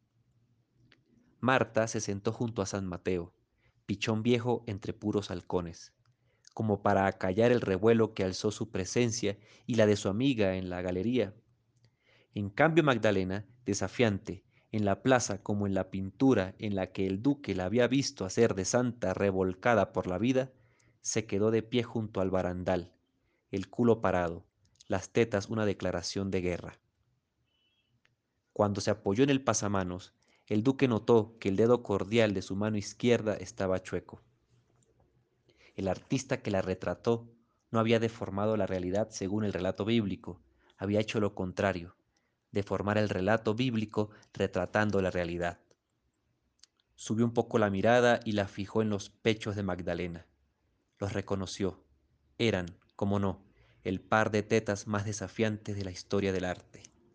Cuando los españoles fueron recibidos en el salón de trofeos del Palacio del Banquero, habían visto otro cuadro, muy impactante, en el que la misma mujer, hasta ahora que la veía en directo caía en cuenta, modelaba la escena bíblica, más rasposa, de una decapitación de alcoba. El cuadro estaba recargado todavía en un sillón. No le habían encontrado lugar por ser pobre en decoro. Era un óleo en el que se representaba el momento en que Judith, después de haber seducido al general asirio Holofernes, lo degüella mientras duerme. La pintura era sangrienta, pero además removía otras cosas. En ella, la modelo y piruja mostraba un gesto más sexual que vengativo al rebanar el cogote del enemigo del pueblo de Israel. Está caliente y mucho, tiene los pezones tan duros que se transparentan y casi revientan su camisa. El cuadro no ilustraba el momento heroico en que una nacionalista judía acometía el acto patriótico de matar al opresor de su pueblo, sino a una asesina que se encuentra placer carnal en derramar la sangre del hombre cuyo semen todavía escurre por la cara interior de sus muslos. Su gesto, tan raro, no era de repulsión frente al malo sometido, ni de disgusto por tener que decapitarlo, era de placer, un orgasmo. A diferencia del poeta, que siguió muy adentro del partido, el artista no solo se dejó distraer, cuando el juego se lo permitía y hasta cuando no, participaba con sus propios gritos del chanceo del público, hacía florituras ridículas para devolver la pelota, le mandaba besos a Magdalena. Cache per il españolo, gritó el matemático después del último punto del poeta, que gracias a la llegada de las furcias había ganado cuatro sucesivos. El duque se arrojó sobre la cancha para recoger sus dividendos de la línea en que se ponían las monedas. El poeta notó que habían sido tantas porque los apostadores profesionales seguían decantándose mayormente por el pintor, a pesar de que era él quien iba ganando y cómodamente. No lo comentó con el duque, que después de guardarse sus monedas en el bolso, le tendió un paño para que se secara el sudor. Se tomó su tiempo, abanicándose con el trapo antes de empezar a pasárselo por el rostro. Incluso se metió a la sombra de la galería para ponerse la segunda camisa del encuentro, como hacían los caballeros. El lombardo siguió con la misma, negra, que llevaba desde la noche anterior y muy probablemente desde el día en que la había comprado. Entonces aparecieron, en la plaza y la distancia, los escoltas del duque. Venían carrereados, agarrándose los sombreros. Alcanzaron la galería con la humildad torpe y escurridiza de los que no han estado a la altura de su salario. ¿Cómo vamos? le preguntó uno de ellos a Osuna. Ganando. A ver si le apuestan un poco al nuestro, dijo, que la cosa está grave. Los hombres hurgaron en sus bolsos sin chistar. El de mayor rango, que se llamaba Otero y se apillaba Barral, mostró un puño de monedas más bien triste. Era el más pequeño, pero, tal vez por ello, el más rijoso de los cuatro, nudoso y capilar. Era el favorito del duque porque era capaz de mantener la serenidad en cualquier circunstancia. Todo un tipo de español especializado en seguir adelante, pase lo que pase. Ayer gastamos como sultanes, murmuró a modo de disculpa desde el escondite de su barba de hombre lobo. El noble sacudió la cabeza, se lo llevó fuera de la cancha y, cuando estaba seguro de que nadie podía verlos, le dio todas las monedas que acababa de ganar. Le ordenó que se apurara a poner algo en la línea antes de que empezara el segundo parcial. Otero vio el dinero acunado en sus manos y chasqueó la boca con avidez inocultable. Ni te lo pienses, dijo el jefe. Necesitamos ventaja moral. Volvieron a la galería. Hasta que ya estaba sentado en su puesto, el duque notó que el artista observaba con un cuidado intenso a su capitán. No sacó la cara del todo del escote de Magdalena, pero clavó la mirada en el mercenario. Se sopló el pelo que le tapaba la vista, bajó las cejas, afiló uno de los ojos cerrando el párpado. Era una mirada pegajosa que perforó a Otero mientras ejecutaba la acción sin importancia de llevar el dinero, apostarlo en la línea, regresar a su lugar. En algún momento el duque le dijo al poeta, Mira cómo ve a Barral, ¿qué será? ¿Le gusta o quiere revivir la trifulca de anoche? El poeta agitó la cabeza. No creo ni que se acuerde de lo de anoche, dijo. Tenis, arte y putería. En el libro de Apolonio, el rey de Tiro es desviado por una tormenta y va a dar a la ciudad de Mitelene, en la que Tarsiana, su hija, ha sido vendida como esclava de burdel y espera a que alguien la rescate a la manera de Cherezada. Canta adivinanzas que van retrasando su entrega a la clientela. Cuando Apolonio y Tarsania se encuentran, no saben que son padre e hija, y ella lo reta contándole adivinanzas porque lo precede su fama de hombre ingenioso, capaz de desenmarañar cualquier enigma. Una de sus rimas, probablemente la referencia más antigua a las bolas de tenis en español, dice, De dentro sobellosa es de fuera raída, siempre traigo en seno mi crin bien escondida, ando de mano en mano, siempre traenme escarnida, cuando van a llantar ningún no me convida. La bola de tenis es representada en el libro de Apolonio de una manera que hace pensar en el oficio dilatado por Tarsiana. La pella es como una mujer rasurada, de fuera raída, a la que se golpea, siempre traenme escarnida, y a la que ya no se le invita a comer, a llantar ningún nomen con vida, porque una vez que fue de mano en mano, ya sirve para una sola cosa, rebotar por las plazas, generar dinero para otros. El testamento de Hernán Cortés. El conquistador debió ser un hombre simpático a pesar de su estatura inmanejable de actor principal de la mayor epopeya de su siglo y tal vez la más revolucionaria de la historia. Algo en ese destino lo atribulaba, confundía y distanciaba del mundo y, acaso por lo mismo, tuvo casi todo lo demás muy claro hasta el último día de su vida. Era práctico y gracioso a pesar de su amargura. Guardaba sus tormentos, que eran muchos, detrás de unos ojos borrados que la vejez no le ablandó. Pasó sus últimos años lejos de los círculos nobiliarios de Sevilla, en los que habría sido adorado si solo se le hubiera dado la gana de comportarse un poco y jugar el juego de la cortesanía. Pero era un hombre que había visto tanto que ni se le ocurría no rascarse el culo si le picaba. No fue un eremita. Hacía en su casa de Castilleja de la Cuesta una tertulia con el barbero, el párroco, el panadero, el músico de la capilla y un poeta local, Lope Rodríguez, cuyo nombre ha sobrevivido gracias a que firmaba siempre como un testigo en los asuntos del conquistador y que, al parecer, dirigía las lecturas de épicas clásicas de las que Cortés era un entusiasta siempre y cuando no las tuviera que leer él mismo. Probablemente ya estuviera ciego, pero también era un hombre que siempre tuvo algo de infantil y no resuelto, como nuestros hijos cuando son chicos, prefería que le leyeran. El conquistador fue, por ejemplo, un hombre de un solo caballo. Cuando el cordobés con que entró a la Ciudad de México se le murió ya viejísimo en Sevilla, lo enterró en su jardín. No se volvió a montar en ningún otro jaco desde que el suyo dejó de aguantarlo. Se entiende que aquel animal no era un medio de transporte, sino el azote de hierro que había multiplicado por miles el área del Sacro Imperio, pero aún así cuesta imaginar que si el conquistador de México iba por provisiones a la ciudad, lo hacía en la polvosa carretela del cura o entre las canastas del panadero. El bardo López Rodríguez lo acompañó en su última salida de casa, tres meses antes de que la muerte lo alcanzara en paz y en la cama. La historia se conoce porque sobrevivieron varias cartas del poeta dirigidas a la viuda que se había quedado en Cuernavaca. Fueron a ver al banquero florentino Giacomo Botti para que Cortés empeñara el último lote de joyas que le quedaba en España porque no tenía dinero para pagarle a su médico. Cuando murió, sus pertenencias fueron rematadas en la escalinata de la Catedral de Sevilla.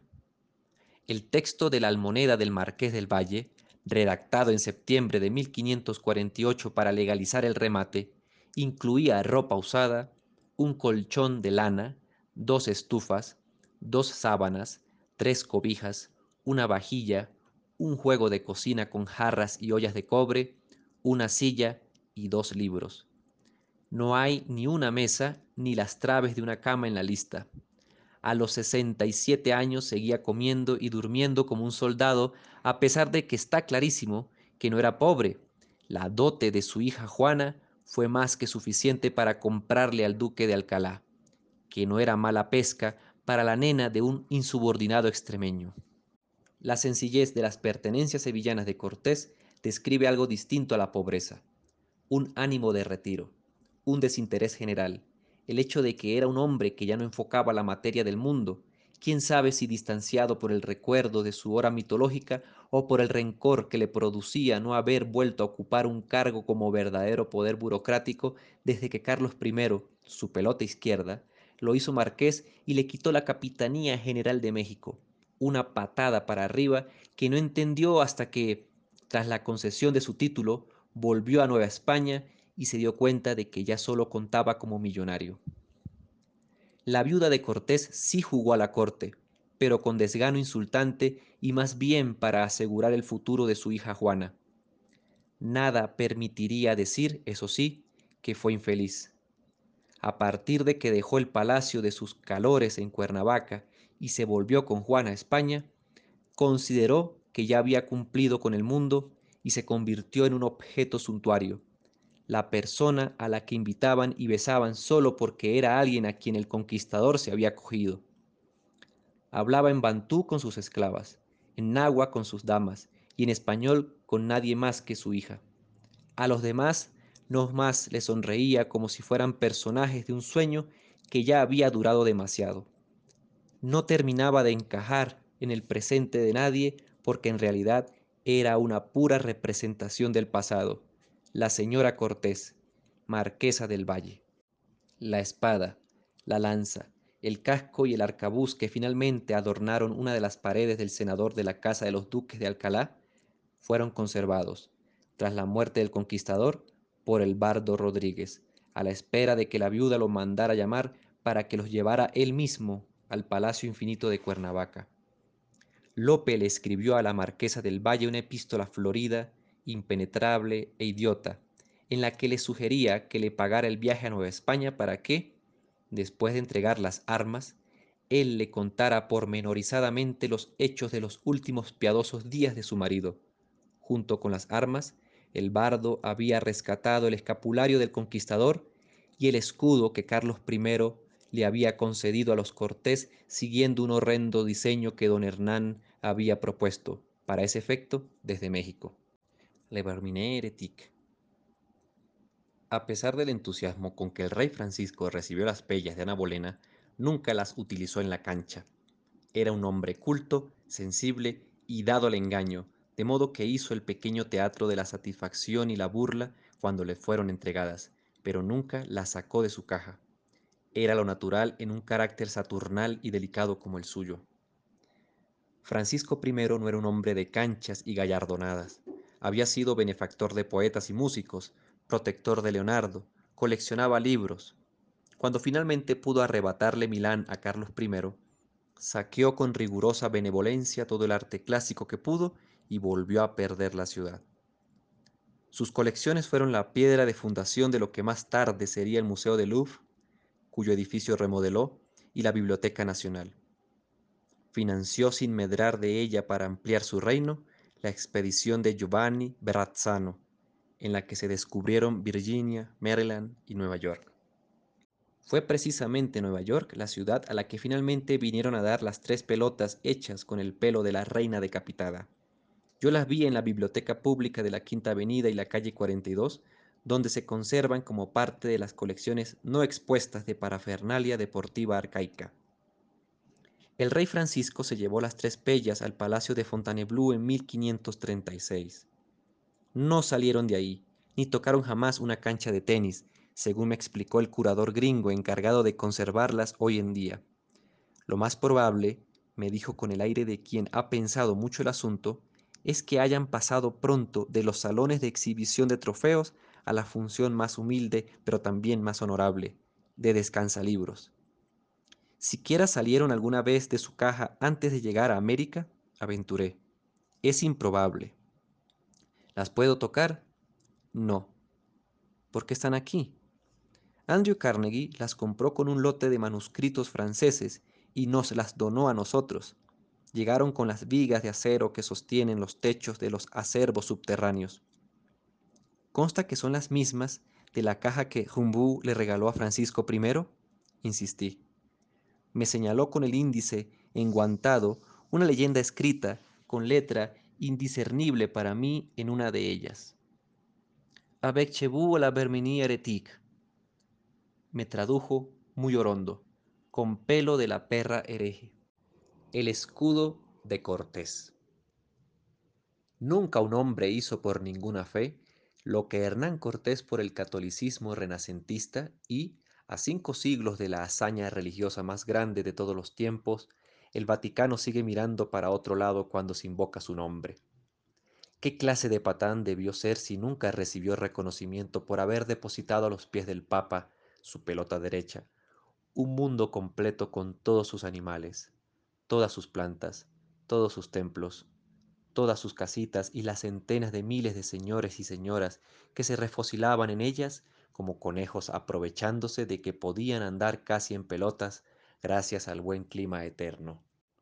Hay que pensar en Cortés sudando en su armadura ahumada y chorreada por la sangre de sus enemigos. Hay que imaginárselo cañoneando dioses. Más que un militar, un estadista o un millonario, el conquistador fue el ojo de una tormenta que se cernió durante 26 años sobre el Atlántico, sus vientos sacando casas de cuajo por todo lo que había entre la Viena imperial de Carlos I y las Canarias, entre las Canarias y Tenochtitlán, entre Tenochtitlán y Cusco. Cuatro millones de kilómetros cuadrados llenos de personas que tarde o temprano se iban a volver cristianas porque un extremeño cuarentón y sin currículum había roto la cacerola del mundo sin siquiera darse cuenta cabal de lo que estaba haciendo. Cada segundo nacen en México 4.787 personas y mueren 1.639, lo cual quiere decir que la población se incrementa a una tasa bruta de 2.448 mexicanos por segundo. Una pesadilla. Hay hoy 117 millones de mexicanos y un tanto inexacto con seis ceros en los Estados Unidos. Un cálculo bruto supone que han nacido entre el año de 1821 en que se fundó el país independiente y la segunda década del siglo XXI, más o menos 180 millones de mexicanos. Entre todos ellos, solo José Vasconcelos ha considerado a Cortés un héroe. Su registro de impopularidad ronda los términos absolutos. Existe, por ejemplo, un inexplicable Frente Nacional Socialista Mexicano conformado por 32 skinheads, los 32 skinheads tarados que forman parte del frente son admiradores de Hitler e incluso ellos aclaran en su website que Cortés era un canalla. Con el Marqués del Valle estamos frente al caso de mal manejo de imagen más espectacular de todos los tiempos. Su última voluntad fue que llevaran su cuerpo muerto a México, donde quería descansar. Ninguno de los 1.639 mexicanos que murieron en ese instante visitaron su tumba, todos se habrían opuesto a que se le hiciera un monumento, a que se le mencionara en una placa, a que cualquier objeto en el mundo les recordara su existencia. Lo mismo van a pensar los 4.787 que acaban de nacer.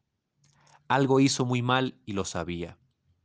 En su testamento dejó limosnas para que se hicieran 4.000 misas por la salvación de su alma. Si las misas, pagadas por adelantado, se celebraron de una al día en la parroquia de Castilleja de la Cuesta, Once años después de su muerte, su alma seguía siendo nerviosamente encomendada a las ánimas del purgatorio cada mañana. Todo lo anterior explica por qué nunca nadie ha visto en México, y supongo que tampoco en España, el escudo de armas de Cortés. Tenía cuatro campos, uno de plata con el águila bicéfala de los Habsburgo que representaba al sacro imperio que el conquistador había ampliado a dimensiones por entonces todavía demasiado grandes para ser calculadas. El segundo campo era de sable, ilustrado con las tres coronas de la Triple Alianza a la que había derrotado el 13 de agosto de 1521, día de San Hipólito. Un tercero era de oro, con un león que exaltaba su valor, y un cuarto de azul con una representación de la Ciudad de México sobre las aguas. En torno al escudo y a manera de orla que unía y engalanaba los cuatro emblemas, había una cadena de la que colgaban las siete cabezas degolladas de los siete caciques de las municipalidades del lago Texcoco. El buen gusto tampoco era su fuerte. El escudo y las armas nunca llegaron a México porque para la fecha de la muerte de Cortés, su hija Juana estaba por cumplir 14 años y su madre ya había decidido volverse a España con ella para conseguirle un partido acorde con su infinita riqueza. El peor de los escenarios posibles para el pobre poeta Rodríguez, que ya no pudo medrar tampoco con ese asunto. Las Cortés se instalaron en Castilleja de la Cuesta y recibieron las armas y el escapulario en ceremonia solemne a la que asistió toda la astrosa tertulia final del conquistador, y duró lo que tarda en cocerse un huevo. Luego se concentraron en emparentar con los duques de Alcalá, lo cual no costó mucho más tiempo que la entrega de las armas porque, como todos los grandes de la vieja España, así llamaba Juana Cortés a lo que ya le empezaba a parecer un país asfixiante, estaban arrinconados por las deudas y en claro descenso de clase social. Cabezas gigantes. El cardenal Francisco María del Monte tenía todos los defectos imaginables para la curia contrarreformista, tan proclive a la higiene moral. Era veneciano, representaba los intereses siniestros de los Medici y la corona francesa en el Vaticano, y contaba con unas arcas inagotables que utilizaba fundamentalmente para corromperlo todo, empezando por su propia carne. Su lista de amigos incluía a los banqueros mejor munidos de la ciudad y una pléyade de cardenales que podía, si así lo deseaba, a hacerle la vida difícil al Papa. Además era propietario de una notoria gama de músicos, pintores, poetas y cantantes castrados capaces de hacer circular los chismes más devastadores por toda Roma. Ese círculo de poder no hacía infalible a Del Monte.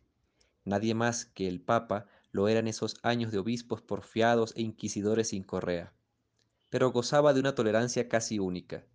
Sus caprichos y placeres volaban muy por arriba de la línea de por sí lechosa de lo aceptable e incluso lo legal. A pesar de ello, el cardenal del Monte murió viejo, dueño de un peculio razonable. Vivía bien, pero no era un ladrón, y de buen humor. Si no llegó a papa se debió exclusivamente a que el recién ungido Felipe IV de España forzó a distancia el voto en el cónclave de 1621 para cerrarle la puerta de San Pedro a la corona francesa perdió la ronda final de la Sixtina contra Alessandro Ludovici, que gobernó como Gregorio XV. A pesar de todo el poder que acumuló Del Monte, nadie en la Roma de su tiempo pudo decir que no había sido atendido con cortesía y generosidad en el Palazzo Madama, desde el que influyó por tres décadas con guantes de seda en la política vaticana. Nadie lo acusó nunca de que sus operaciones, intrigosas y complejas, dado que era representante del gran duque de Medici en la ciudad, hubieran infligido dolor en un cuerpo o pérdidas en unas arcas, y nadie, absolutamente nadie, se habría atrevido a dudar de su prodigioso olfato para identificar un objeto de arte que iba a multiplicar su valor.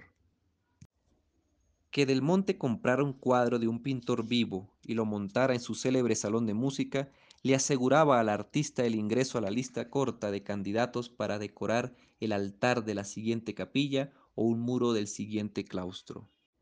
La historiadora del arte Helen Lydon ha investigado la colección de pinturas amasada por el cardenal del Monte en el Palazzo Madama. Es cierto que los Leonardos, Rafaelos, Michelangelos del cardenal eran copias, pero tenía cinco titanes, un Giorgione, varios lichinos y basanos. Además era, por imitación al gran duque, aficionado a reunir retratos. El inventario de sus colecciones enumera más de 600 cuadros, además de piezas de cerámica y esculturas, de los cuales 277 eran pinturas sin marco de cuatro palmos cada una, de varios papas, emperadores, cardenales, duques y otros ilustres hombres y hasta algunas mujeres. Cuando se instaló en el Palazzo Madama, Del Monte contrató los servicios del artista Antidebuto Grammatica, así se llamaba, para que lo retacara de retratos copiados. Según Giovanni Baglione, en su Vite de Pittori Scultoria de Architetti Moderni, Antidebuto Grammatica era, en su hora, el gran pintor de cabezas gigantes. Es muy probable que Del Monte haya conocido a Michelangelo Merisi da Caravaggio en el taller del maestro Grammática, en el que el artista trabajó durante sus años de pobreza y descrédito pintando cabezas gigantes a destajo. La mayoría de los retratos que adornaron las paredes del Palazzo Madama están perdidos con toda razón. Eran una mierda. Copias de copias hechas en el taller de un maestro sin talento cuyo nombre sobrevivió solo por estar asociado a la juventud de Caravaggio. Los pocos que se han podido identificar no muestran el menor rastro de la mano maestra de Merisi, ya sea porque no intervino en ellos, no era el único asistente de gramática, o porque los hacía en serie, sin ánimo de demostrarle nada a nadie. Por entonces ya estaba en busca de hacerse un lugar como artista con taller propio en la ciudad, que era el mero ombligo del arte de su tiempo, y debe haber considerado que invertir en un trabajo que tampoco le daba un sustento generoso era una pérdida de tiempo. Lo que sí quedó fueron varias cabezas, no todas gigantes, del propio Caravaggio. El milanés se pintó a sí mismo transido por la fiebre en Baco enfermo, y derrotado por la angustia ante la muerte en El martirio de San Mateo. El 29 de mayo de 1606 asesinó a Ranuccio Tomassoni en una cancha de tenis y fue condenado a la decapitación. En los siguientes años se retrató degollado en dos cuadros, David con la cabeza de Goliat, que le mandó a Escipione Borghese para que intercediera por él frente al Papa Paulo V, y Salomé con la cabeza de Juan Bautista, que le envió como regalo al gran maestre de los caballeros de Malta para pedirle la protección de la orden porque los asesinos del Papa ya lo cercaban. Además se retrató a sí mismo como adolescente en Los Músicos, que pintó bajo la protección del cardenal del Monte cuando ya vivía en el primer piso, el de la servidumbre, del Palazzo Madama. La lascivia de su boca entreabierta, la suculencia de sus hombros desnudos, la mirada suplicante con la que ve al espectador único de esa pintura, fue la primera que compuso para el disfrute exclusivo del cardenal. Hacen pensar en una gratitud de su parte cuando menos voluptuosa. En ese retrato de los músicos se representó como un muchacho de 14 o 15 años, cuando ya tenía para cuando lo pintó 20 bien cumplidos y mejor vividos. Inquieta porque durante las discusiones del cónclave de 1621, el argumento con que los representantes de Felipe IV acabaron con la candidatura hasta entonces imparable del cardenal del Monte a la silla papal fue que sostenía una misión caritativa consistente en reclutar niños de 12 y 13 años para educarlos personalmente en palacio. Según las denuncias cardenalicias, que se conocen porque fueron difundidas anónimamente en la estatua del Pasquino en Roma, del Monte reclutaba a los niños, no por los méritos de su inteligencia o necesidad, sino por los de su belleza. Hay una sexta cabeza de Caravaggio, dibujada 10 o 15 años después de su muerte, con pasteles sobre papel. La hizo Ottavio Leoni, que lo conoció muy bien. El color marrón de los ojos, las cejas poderosamente delineadas que casi se tocan en la juntura de la nariz, el desarreglo de una barba más bien rala, el pelo quebrado y caótico, la piel de la cara brillosa de sebo y la nariz recta que no se le alcanzó a deformar por la edad, son los mismos de sus autorretratos, pero en el dibujo de Leoni el gesto no es teatral. La ceja izquierda arqueada por arriba de la derecha trasluce una postura irónica e impaciente, descreída. La boca fruncida hacia abajo señala que no costaba irritarlo, su desarreglo, que no era vanidoso sino arrogante. Es, sobre todo, la cabeza más triste que se haya dibujado jamás, la de alguien que ya se jodió, la de un acorralado por sí mismo, la cabeza de uno que ha dejado de tener su propio nombre. En marzo de 1595 Del Monte le compró al carnicero y traficante de arte Constantino Espata dos cuadros del joven artista al que conoció en el taller de cabezas gigantes de Antidebuto Gramática. Era tan temprano en su carrera que todavía los firmó con su nombre de niño lombardo, Michelangelo Merizio, y no con el de su pueblo de nacimiento, Caravaggio. El cardenal pagó por los taúres y la Buenaventura ocho escudos, cuatro por cada uno. En ese mismo año de 1595, Caracci vendía sus cuadros a 250 escudos, la renta anual de Del Monte. No el dinero que usaba para sus operaciones políticas y la administración del palacio, sino el de sus gastos personales, era de mil. Le habría alcanzado para comprar 250 caravallos al año, 21 al mes. Cuando murió a los 38 años, Merisi había pintado solo 45 cuadros. En 1981, el Kimball Art Museum en Fort Worth, Texas, compró los taúres por 15 millones de dólares.